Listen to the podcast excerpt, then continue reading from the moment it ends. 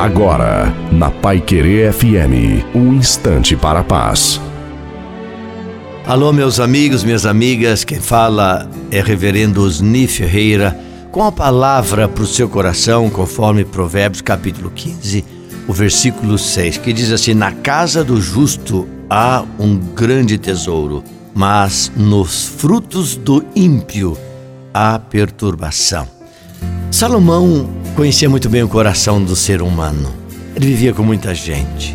E ele faz uma distinção aqui sobre o justo e sobre o ímpio. E na terra há dois tipos de pessoas: há os justos e há os ímpios. Aqui ele faz então essa diferença. Na casa do justo, ele está dizendo, há um grande tesouro. Que tesouro é esse? É o tesouro da paz, é o tesouro da harmonia, do bom entendimento, de uma vida agradável, de colocar a cabeça no travesseiro e dormir.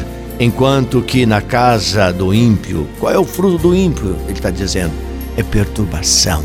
Porque o ímpio, ele semeia sofrimento para ele e para os outros, ele profere maldição para as pessoas, ele tira a paz do seu próprio coração, ele não dorme à noite, ele está sempre com aquela mania de que alguém está perseguindo.